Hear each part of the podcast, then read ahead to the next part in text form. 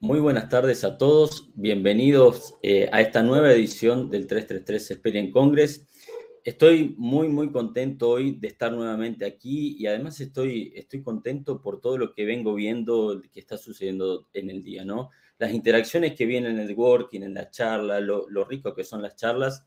La verdad, un agradecimiento a todos, a todos ustedes y un agradecimiento en especial hoy a nuestro patrocinador diamante Betanco, que gracias a ellos eh, nos trae de la mano una charla que va a hablar de, sobre susceptibilidad y efectos clínicos de la micotoxina en porcino. Para hablar sobre esto lo vamos a tener al médico veterinario Gustavo Orella, que es coordinador técnico comercial de la división Cerdos en Betanco en Latinoamérica. Bienvenido, Gustavo, ¿cómo estás? Hola Lucas, ¿cómo estás? Buenas tardes. Bueno, realmente es un orgullo para nosotros participar en este evento de 333, realmente un orgullo. Bueno, agradecidos nosotros tanto de, vos como de todo tu equipo y, de Betanco que, nos permite acompañarnos aquí, ¿no? Eh, Gustavo, una pregunta primero, ¿por qué elegiste este, este tema para hablar? Bueno, hace tiempo que, que estoy interesado en micotoxinas y la causa es que cuando, cuando decidí al menos intentar trabajar en producción porcina, que empecé a trabajar con un docente mío de la Universidad de Buenos Aires, él me desafió a que lo ayude a solucionar los inconvenientes que tenía día a día con las micotoxinas. Entonces, eso fue lo que, lo que desató, lo que despertó mi interés eh, sobre micotoxinas. De hecho, para poder recibirme hice mi trabajo, mi presentación sobre micotoxinas en mi, en mi presentación final para recibirme como veterinario de la Universidad de Buenos Aires.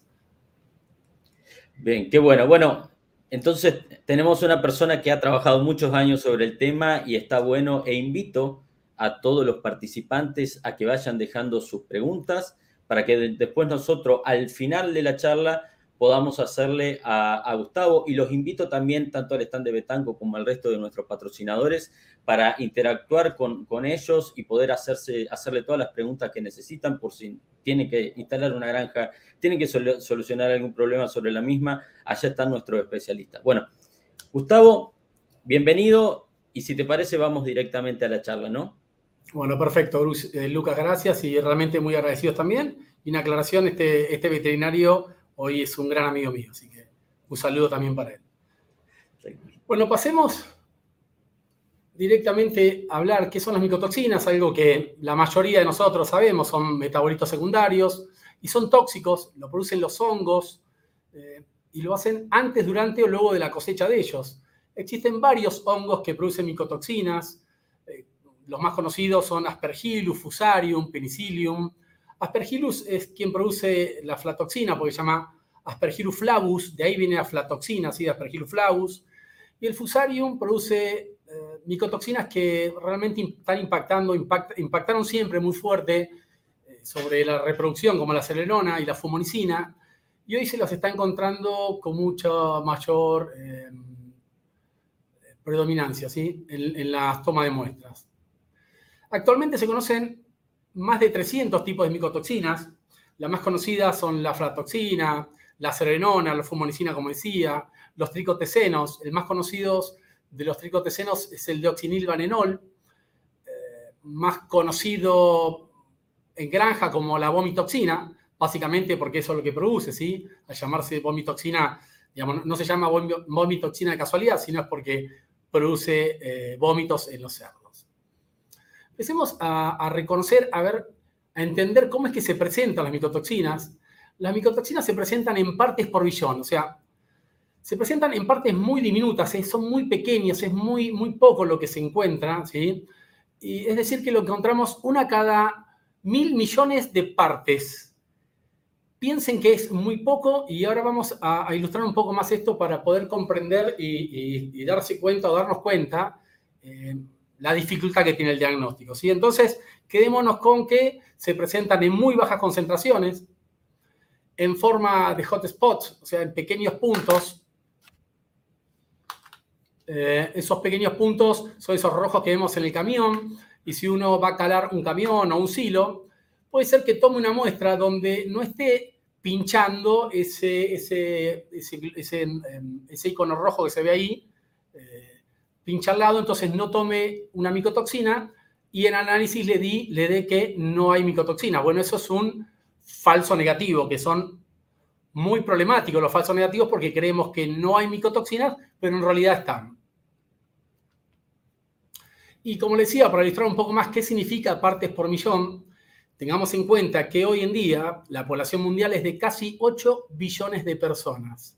¿Sí? Entonces, una parte por billón es el equivalente a 8 personas en todo el mundo. Es pequeñísimo, ¿no? Es diminuto, muy, es increíblemente pequeño cuando hablamos de micotoxinas y de poder diagnosticarlas. ¿sí? Es para tener en cuenta esto porque la cantidad de falsos negativos que, hay es, es, increíble y hace que tengamos problemas con micotoxinas y, descartemos el inconveniente. Empecemos a hablar, a hacer un repaso rápido de, cómo afectan las micotoxinas a nuestros cerdos. ¿sí? Tenemos la aflatoxina, alteran el metabolismo hepático y la capacidad de toxificante. Que se produzca eso en el hígado es realmente grave porque el organismo no va a desechar lo que, eh, lo que provoca una intoxicación, llámese micotoxina, llámese exceso de antibióticos. A su vez afectan la digestión de lípidos y la absorción de vitaminas, con lo cual esto conlleva a un menor crecimiento de los animales. Y esto es algo gravísimo, sobre todo en los engordes, porque nos pasa habitualmente que y creo que nadie me va a dejar mentir, que habitualmente cuando tenemos granos o cereales de mala calidad, lo primero que decimos es, vamos a dárselo a los gordos. Y en el engorde, como bien sabemos, existe el 70% del capital de la granja. Pasemos a la fumonicina. Lo que hacen es inhibir el transporte de electrones de la cadena respiratoria. Básicamente esto tiene que ver con la producción de especies reactivas del oxígeno, si bien es otra presentación, otra charla porque es, es, profundísimo el tema. ¿sí? las especies reactivas del oxígeno son básicamente los radicales libres, que son súper dañinos y, se entiende que son la causa de la mayoría de las enfermedades. A su vez, las fumonicinas afectan la síntesis de fingolípidos y esto tiene que ver con el mal desarrollo de las membranas celulares. Mm, en, en, breve les voy a mostrar un poquito en profundidad cómo es que actúa la fumonicina o cómo es que está asociada al edema pulmonar porcino. También tenemos el tricoteseno, el dioxinilvarenol, que produce vómitos en los cerdos, ¿sí? porque eh, irrita todo el tubo digestivo superior y hace que los animales vomiten. Aumenta la producción de citoquinas proinflamatorias y esto no es bueno y ya vamos a ir viendo por qué. La serenona, que es, eh, a mi entender y en mi experiencia, la micotoxina que más perjuicios causó en, los lugares donde he trabajado, interfiere en todo lo que es eh, la formación de ovocitos y tiene un efecto estrogénico. activa los receptores citoplasmáticos del estrógeno y al menos en el útero lo que hace es producir una hipertrofia y esa hipertrofia lo que impide es la adherencia embrionaria, razón por la cual el consumo de salolenona hace que, eh, el consumo y sobre todo continuo de salolenona hace que haya hipertrofia de de una gran porción del endometrio y hace que las hembras repitan o que tengan abortos eh, en, el momento, en un momento de su gestación. Y lo que es peor en algunos casos es que siga, continúe la gestación y al cabo de, la, y al cabo de su parto, esas hembras tengan muy poca cantidad de lechones. Eso se debe básicamente a ese efecto estrogénico y la hiperestimulación del endometrio. Cuando no hay consumo de micotoxinas, todo, todo transcurre normal, tenemos anticuerpos, inmunoglobulinas A en el, intestino, ¿sí? que actúan como protectores, como soldados del sistema inmune. Existe una capa mucoide que impide que las bacterias, los enteropatógenos, puedan penetrar el epitelio intestinal y así eh, actuar como, como, un mecanismo eh, primitivo del sistema inmune. ¿sí? Y después tenemos la lámina propia donde existe una regulación equilibrada de la liberación de, citoquinas para producirse inflamación o no. Es aquí donde las micotoxinas cumplen un papel importante en, en, los daños que luego nos van a producir. ¿Por qué? Porque, por ejemplo, la flatoxina lo que hace es inhibir también la producción de inmunoglobulinas. La fumonicina lo que hace es aumentar la permeabilidad intestinal, ¿sí? porque rompe todo lo que son em, uniones, las uniones, los demosomas, las uniones intercelulares del epitelio, que están justamente para impedir que los agentes etiológicos pasen, em, pasen con facilidad ese epitelio. Y luego eh, los, eh, los tricotecenos aumentan la producción de citoquinas inflamatorias, produciendo una regulación y un aumento de la lámina propia, o también una inflamación y una de las, de, las características de la inflamación es la pérdida del funcionamiento eh, normal de ese órgano, llámese en este caso intestino. ¿sí? Entonces, cuando hay micotoxinas, porque no hay inmunoglobulinas o porque hay menor capacidad del sistema inmune, porque hay aumento de la permeabilidad intestinal y porque hay una desregulación de las citoquinas, se produce el ingreso de agentes etiológicos, diarreas, inmunodepresión. Eh, si son micotoxinas, van a viajar hasta el órgano blanco para generarnos el daño que nosotros no queremos tener. Y ahora sí pasemos a hablar de lo que es la susceptibilidad y de, esto se trata la, presentación, de entender el por qué los cerdos, las cerdas, la especie, es mucho más susceptible que otras especies. Y esto tiene que ver con la metabolización hepática, discúlpeme, porque cuando el cerdo consume cerolenona, en el hígado se producen dos metabolitos, el alfa-cerolenol y el beta-cerolenol. Sobre todo el alfa-cerolenol tiene mayor afinidad por los receptores estrogénicos ¿sí? y produce los daños que ya en breve vamos a hablar. Entonces, las especies que son que producen alfa-cerolenol son mucho más reactivas a la cerolenona y este es el caso del cerdo. Entonces, es una de las características por la cual es más susceptible. Vayamos un poco a, a, ver cómo es que actúa la cerolenona y qué consecuencias conlleva el consumo de niveles altos de cerolenona o de otras micotoxinas que van a tener efecto sinérgico. Bueno, el cerdo consume granos, en este caso estamos poniendo ahí maíz, sino choclos, eh, pasa a través del sistema digestivo. Alguna porción de estas micotoxinas pueden ser eliminadas a través de la materia fecal. Otra es absorbida en el tubo digestivo, sin el intestino, para llegar por el torrente sanguíneo al hígado. Y en el hígado, como les decía, se producen dos metabolitos, alfa-serenol y beta-serenol. Estos metabolitos viajan a través del torrente sanguíneo, una porción hacia el riñón para poder eliminarse a través de la orina, una pequeñísima porción de estos a través de la leche, ¿sí? en trazas, en pequeñas cantidades. Y el alfa-serenol básicamente, como tiene mayor afinidad por los receptores estrogénicos, produce daños en el sistema reproductor femenino. En realidad lo que hace es ocupar esos receptores, entonces el estrógeno endógeno no puede cumplir su función estimula y lo que se produce es eh, un, feedback negativo de estrógeno endógeno. Lo que produce entonces el alfa-serenol, uniéndose a estos receptores de estrógeno, es eh, lo que hablaba hoy, la hipertrofia del endometrio, impidiendo la adherencia embrionaria, que haya anestro prolongado, ¿sí? que el intervalo, intervalo de este celo sea menor, y esto conlleva a grandes pérdidas económicas. Y esto, cuando hablamos de intervalo de este celo o aumentar el intervalo, estamos hablando de aumentar los días no productivos y como todos sabemos, los días no productivos tienen un costo. Pongan, pónganlo en lechones o pongámoslo en dólares o en la moneda que cualquiera de vosotros quiera. Hagamos un breve repaso o, miremos cómo es, cómo es que la fumonicina genera el edema pulmonar. Bueno, acá tenemos el, pulmón, los sacos alveolares debajo, y luego los alveolos, los alveolos, ahí lo ven, es donde se produce el intercambio gaseoso entre el dióxido de carbono y el oxígeno, ¿sí? Del torrente sanguíneo pasa hacia el pulmón el dióxido de carbono y desde el pulmón hacia los capilares el oxígeno. Y abajo eh, puse como ayuda el, corazón porque realmente es el que permite que esa sangre oxigenada a través de, las contracciones del, del corazón puedan llegar a todos los órganos del cuerpo. ¿Cómo es que la fumonicina eh, produce un daño en, los endotelios de los capilares del, pulmón?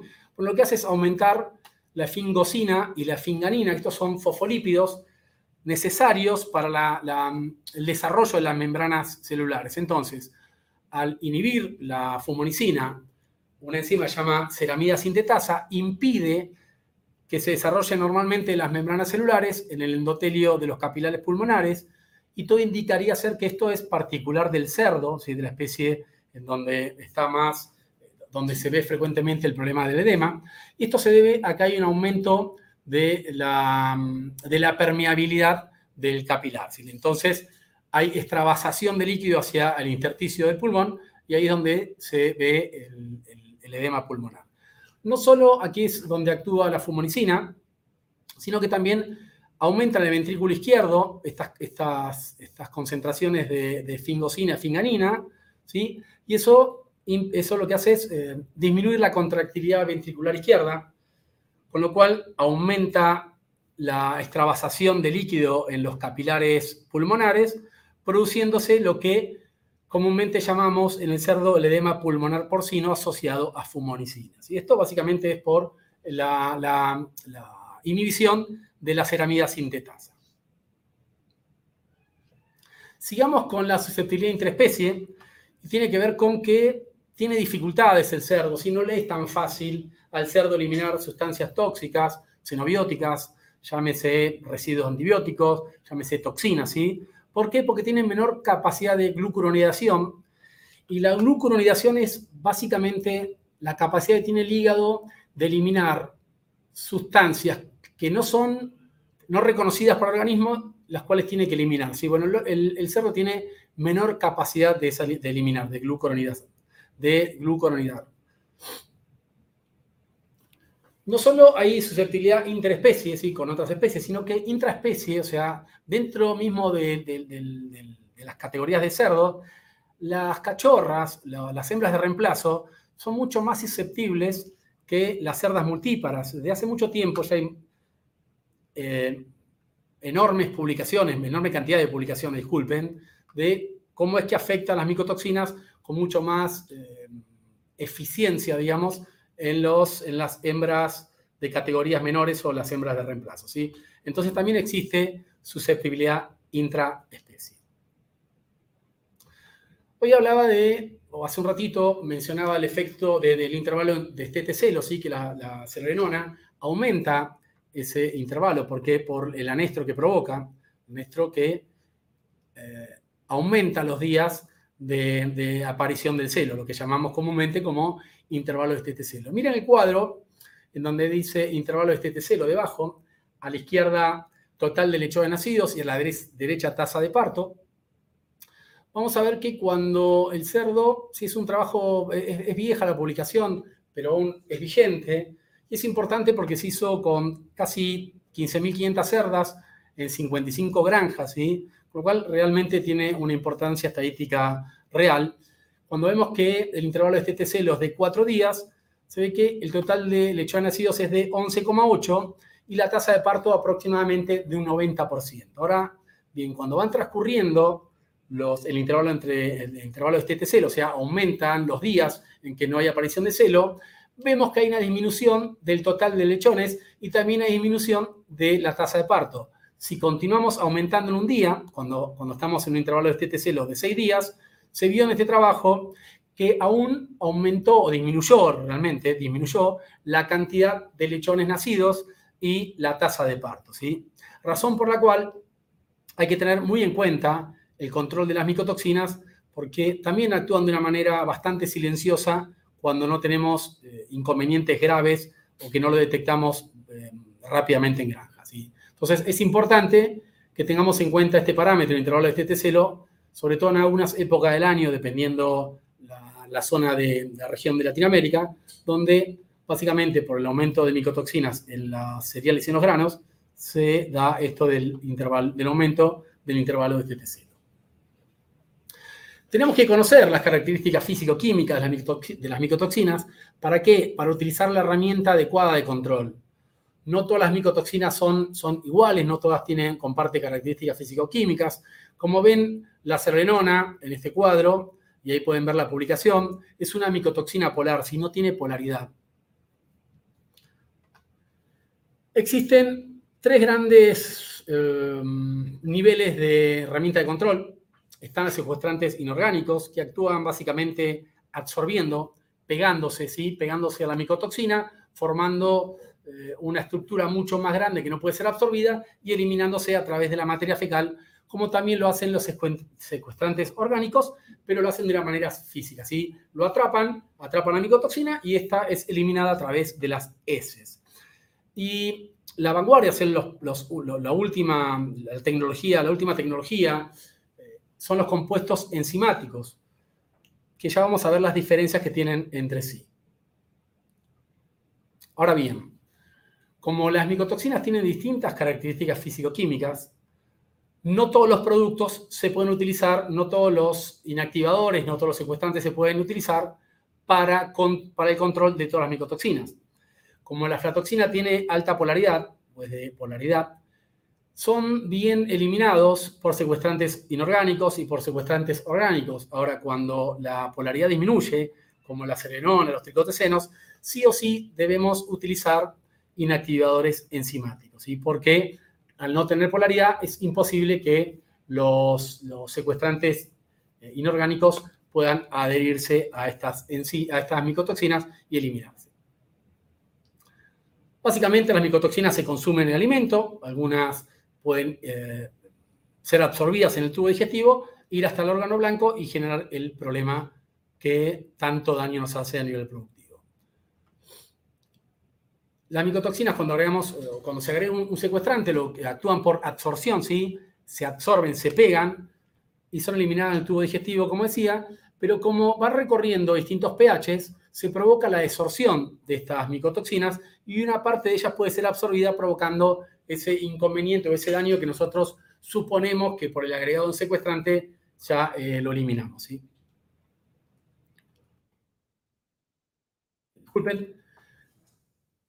Eh, dependen de qué depende eh, la buena absorción, de la concentración de micotoxinas y de la calidad y de la concentración del secuestrante también. No todos no todas las micotoxinas tienen la misma característica fisicoquímica, como decía. No todos los secuestrantes tienen la misma característica, con lo cual dejan de absorber algunas micotoxinas, las cuales son absorbidas en el tubo digestivo y nuevamente pasan a generar el daño que nosotros no queremos que produzcan. ¿sí? A su vez, las micotoxinas absorben vitaminas y antibióticos. No es, no es recién sabido, esto hace mucho tiempo se sabe que como también tienen carga polares los, micronutrientes y algunos antibióticos, también son absorbidos y eliminados, con lo cual se producen eh, deficiencias nutricionales al incorporar grandes cantidades de estos secuestrantes. Básicamente acá hay publicaciones, hay millones de publicaciones eh, que hablan del secuestro de, antibióticos y de otros componentes de la nutrición, a través de los secuestrantes. ¿Qué son las enzimas? ¿Sí? ¿Qué sería lo último, la última tecnología para, el control de micotoxinas? Son las enzimas, que son proteínas que tienen una estructura terciaria y cuaternaria y cumplen, cumplen la función de catalizadores biológicos. ¿sí? Básicamente eh, son específicos, lo que hacen es eh, trabajar detoxificando una enzima específica. ¿Qué quiere decir esto? Si yo utilizo micotoxinas, como tienen eh, actividad específica, no, no, van a tener actividad en otros componentes como, como pueden ser alguna vitamina, como puede ser algún micromineral. Si solamente van a trabajar sobre una micotoxina o una familia de micotoxinas. Eso es algo muy importante. Por ejemplo, para las fumonicinas existen enzimas llamadas estearasas que lo que hacen es provocar la detoxificación, cortan la fumonicina, generando un producto no tóxico, ¿sí? Que por más que sea eh, absorbido, no va a tener ninguna consecuencia trágica en ese animal. Lo mismo para la cerebrona y para otras micotoxinas, pero básicamente para la cerebrona, la, enzima, las enzimas son, las lactonasas, y lo que hacen es también provocar un un producto no, genera un producto no tóxico que si es absorbido y llega al, útero, llega a los receptores estrogénicos, no va a tener afinidad por ellos, con lo cual no va a generar los daños que hoy mencionamos. Ahora bien, Las micotoxinas, dependiendo del origen donde tienen, ¿sí? porque pueden tener su origen en pH ácido, pueden tener su origen en pH alcalino o en pH neutro, de eso depende la actividad, cómo se va a dar. Básicamente es, si yo obtengo una enzima que la obtuve, el origen fue pH ácido, al colocarlo nuevamente en un pH ácido van a tener mayor eficiencia, o sea, van a actuar con mayor velocidad. y Van a ir disminuyendo su velocidad a medida que lo voy sacando de su rango de pH óptimo. ¿Por qué hablo de esto? Pues realmente ya hace un tiempo, el año 2019, una publicación que se hizo con distintos reactivos de degradación enzimática y algunos absorbentes donde se simularon condiciones gastrointestinales para ver la eficacia y la eficiencia de estos productos, ¿sí? o de estos reactivos de degradación o de estos absorbentes. Y vayamos a, ver este trabajo.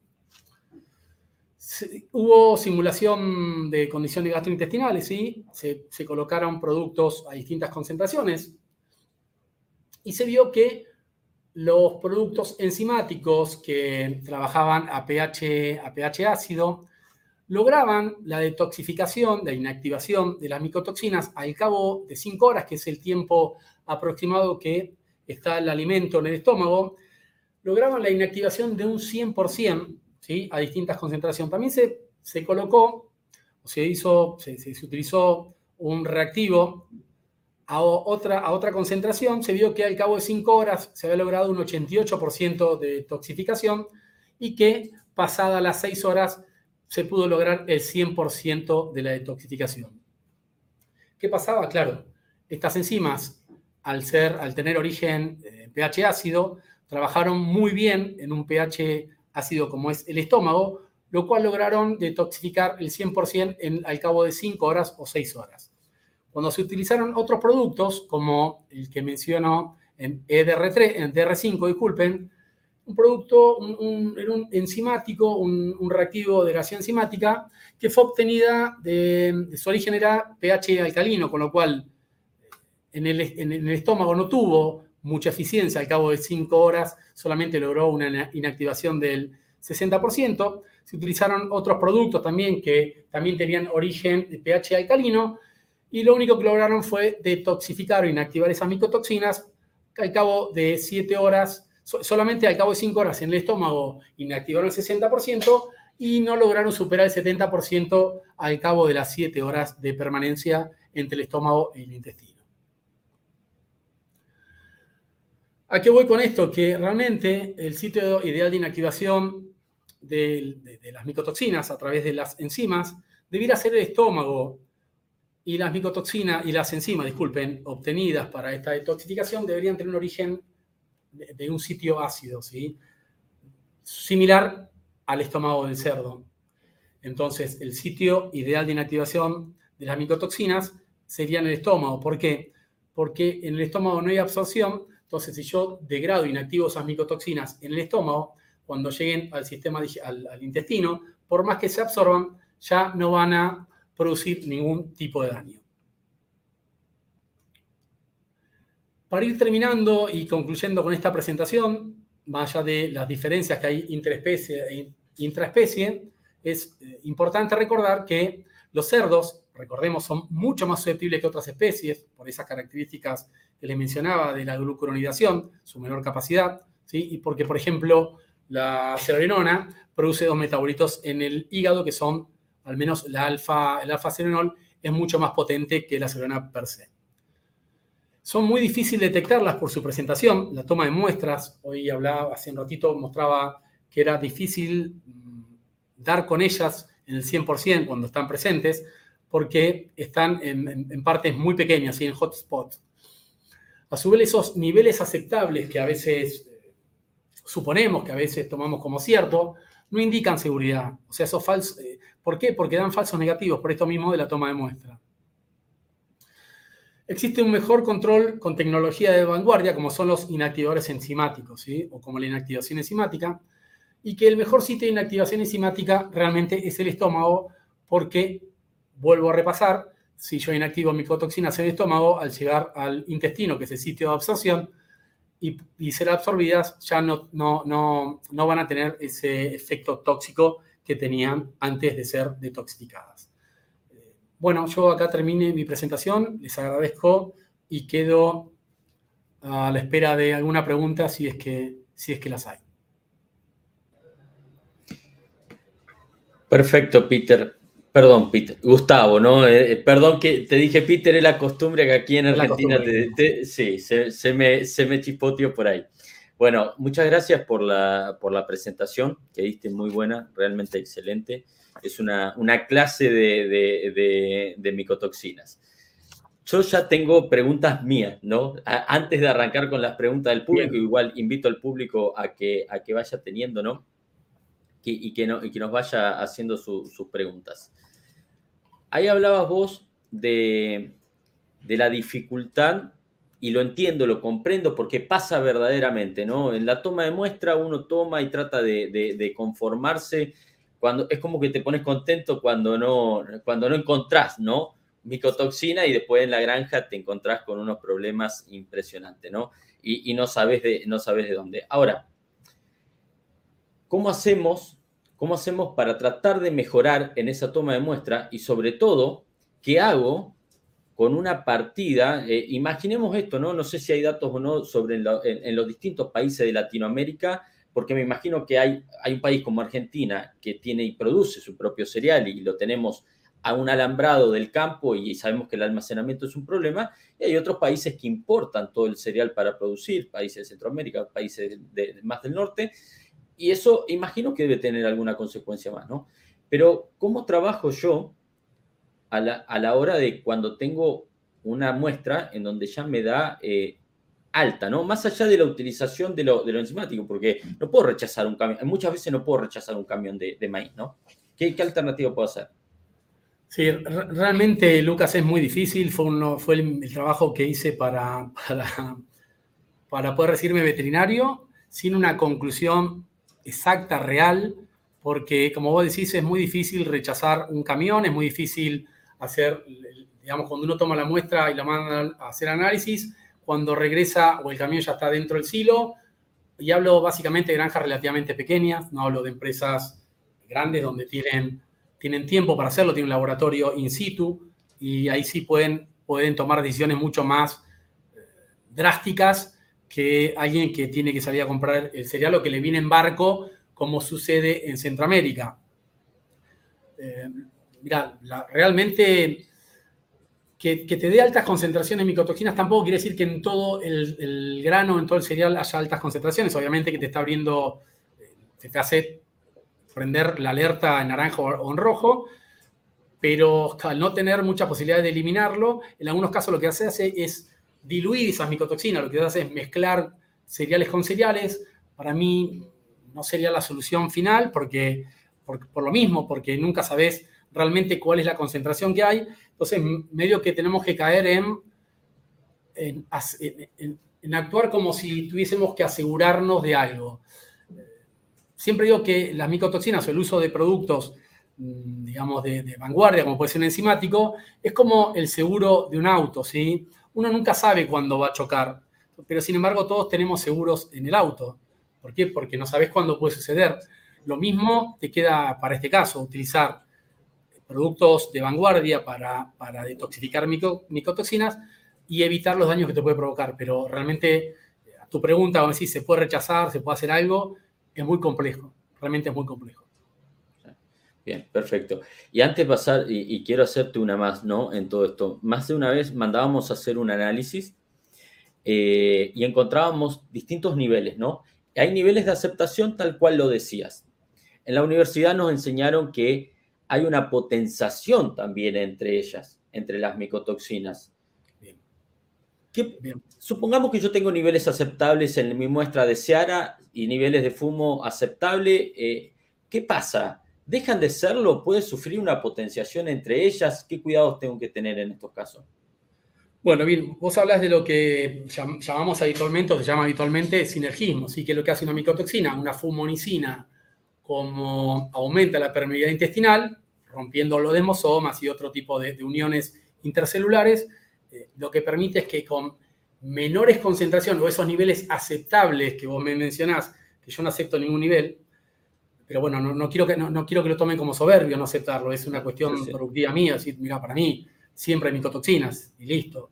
Eh, lo, que, lo que hace, digamos, la fumonicina es, con, esos niveles aceptables de, de lo que hacen es permitir que se absorba mayor cantidad y genere un daño mayor que si no estuviese la fumonicina. Entonces, lo ideal sería eliminar ese, ese grano. Y aún así, comprando o, incorporando nuevo cereal, nuevos granos en la granja, puedes tomar una muestra y nuevamente te puede dar un falso negativo. Razón por la cual nunca pude realmente concluir algo certero, sino creo que hoy sería casi el, dueño de, la mitad del mundo si tendría la solución para, todo esto. ¿sí? Bien, perfecto. Bueno, voy a ir un poco, porque se nos va, si no se nos empieza a terminar el tiempo, voy a ir un poco a las preguntas del público, ¿no? Eh, Roberto de Argentina pregunta eh, si las micotoxinas, tiene dos preguntas, si las micotoxinas producen prolapsos. Sí. Y si hoy en día que hace calor en los comederos de la cerda lactante se genera alguna eh, micotoxina, ¿no? ya entramos en cuestión de manejo también. Bien. Bien, primero que nada, contesto la primera, sí, la serrenona provoca prolapsos rectales y prolapsos uterinos.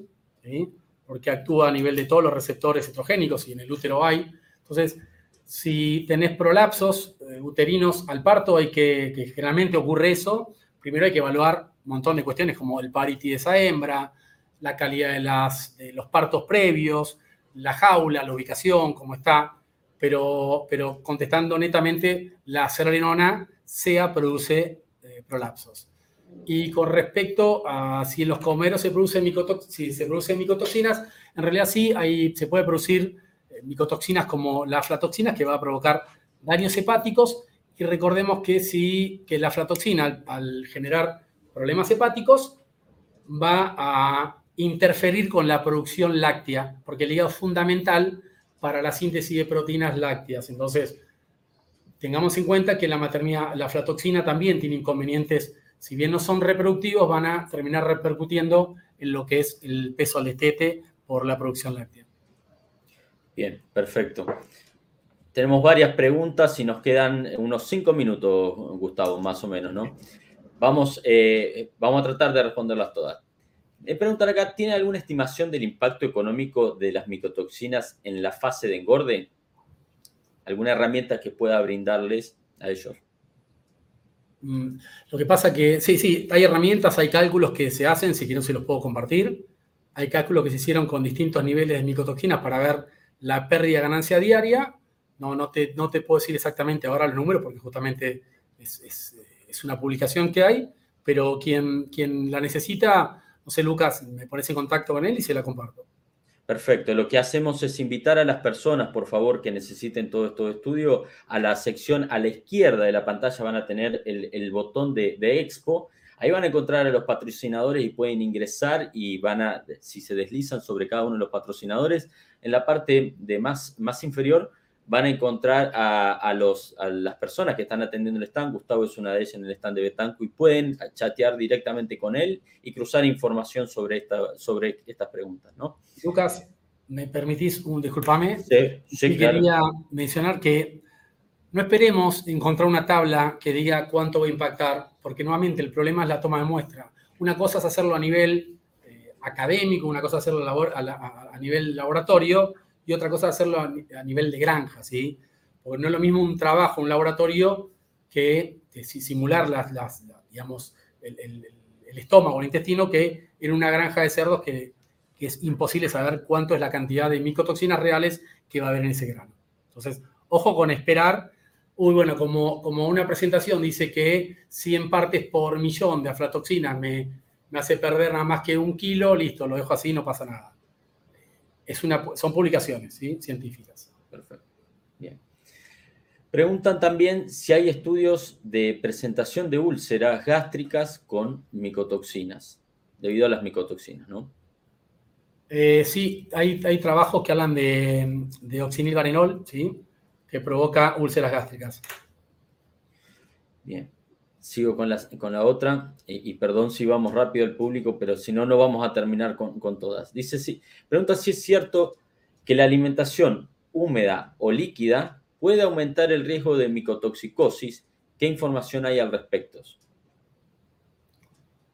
No, veo, la, no veo la asociación, no, no, conozco información al respecto y analizando, digamos, pensándolo, no, encuentro por qué asociar dietas líquidas con aflatoxina, con micotoxina, no con aflatoxina.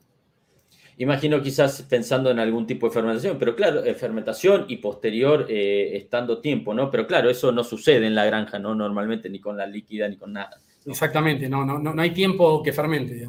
Si hay tiempo de fermentación, deberíamos ver o deberíamos corregir ese, error, ¿no? Tal cual. Eh, es como entender al principio de tu charla donde hablabas de que es un problema más de almacenamiento, ¿no? En, en este caso, la generación de las micotoxinas. Bien, eh, a ver, muy buena presentación. Te dicen qué herramientas tenemos eh, como productores para hacer entender a la fábrica de alimentos que hay problemas y micotoxinas en granja y ellos muestran sus análisis negativos. Claro, me imagino que son ya empresas que compran todo terminado el alimento, ¿no? Sí, sí, sí, me imagino que sí. Y entiendo que deben ser, por, conocer un poco el mercado LATAM, entiendo que debe ser más, más hacia Centroamérica. No, no, no. La única herramienta que tenés es una contramuestra enviando parte de esa muestra que tomaste a un laboratorio privado. No, no, no sé, entonces me ocurre. No, una contramuestra, no, hay otra posibilidad. Sí, sí, una, y, aún así, y aún así, disculpe, disculpame Lucas, a quien me hizo la pregunta, y aún así a la, empresa de nutrición le pudo haber dado negativo. ¿eh? Porque justamente el problema de la toma de muestra es, sigue siendo lo más importante en la micotoxina no se, no se, puede, no, se puede resolver a pesar de que la MIC en Brasil eh, tiene un montón de, mecanismos por los cuales logarítmicamente toman una muestra mucho más acertada y un montón de otras cuestiones, no te certifican 100% que ese resultado sea 100% representativo de la totalidad del grano comprado. Bien, nos queda muy poquito, eh, Gustavo, pero tenemos unas preguntas que están buenas. ¿Cómo seleccionar un absorbente para su uso profiláctico. Y otra pregunta dice, teniendo en cuenta la problemática de los muestreos y calidad variable de las materias primas, ¿considera que es rentable utilizar un producto para control de micotoxina en la etapa de levante y finalización? Sí, sí, a ver, em, primero, le voy a dar un ejemplo rápido para que pensemos, lo voy a llevar y discúlpeme quién me hizo la pregunta de levante y terminación, pero si lo pensamos, vamos a un, nivel mucho más fácil de, determinación. Una hembra consume 1000 kilos a 1000, a 1200 kilos de alimento por año y, por ejemplo, los, los, productos enzimáticos para el control de micotoxinas se recomiendan al 0,1%, o sea, a un kilo por tonelada, medio kilo, un kilo por tonelada. Con lo cual, lo que deberíamos pensar es cuánto vale ese kilo para dividirlo por la cantidad de partos o para saber cuánto dinero me lleva una hembra para el control de micotoxina. O sea, me lleva un kilo de detoxificante enzimático. Si lo analizamos, vamos a ver que no es mucho el dinero, porque lo que me va a estar impidiendo es tener repeticiones, intervalo, intervalo, eh, aumento de intervalos de tetecelo, abortos, camadas pequeñas, ¿sí? Entonces, si lo llevo hacia el lado es mucho más fácil y si lo llevamos hacia el lado del engorde, obviamente que, que el alimento consumido de un animal, 300 kilos, totales, van a ver que, el producto que se le incorpora a la dieta no, no cambia la relación. Y sí los beneficios que nos da tener un buen hígado, un hígado sano, sanidad intestinal, porque acordémonos que rompe, que daña el intestino, las micotoxinas dañan el intestino. Si se daña el intestino, se daña la absorción. Si se daña la absorción, se producen menores crecimientos de los animales. Y en el hígado lo mismo, ¿sí? Entonces, ni hablar que impacta muy fuerte eh, en, los, en los engordes en el desarrollo engordes y al no tener un hígado sano un intestino sano. Gustavo, hay preguntas que están muy buenas. Es para quedarse todo el día escuchándote, pero te invito, eh, no, no, no tenemos más tiempo, nos hemos pasado ya. Te invito, por favor, en la plataforma vas a ver preguntas hechas para ti en esta misma eh, sección. Por favor, contacta con ellos para responderlos y así, así podemos ir saldando y podemos ir pasando a lo que sigue a continuación, que es la sesión de networking patrocinada también por Betanco. Nuestro agradecimiento a Betanco y a vos, Gustavo, y a todo el público que estuvo presente en, esta charla. Bueno, muchas gracias, Lucas. Gracias a todas las personas que estuvieron detrás que yo no las puedo ver, pero, pero gracias por el tiempo y por las preguntas. Bueno, damos paso a la sección que sigue a continuación y muchas gracias por, por el tiempo que nos brindaron. Un abrazo.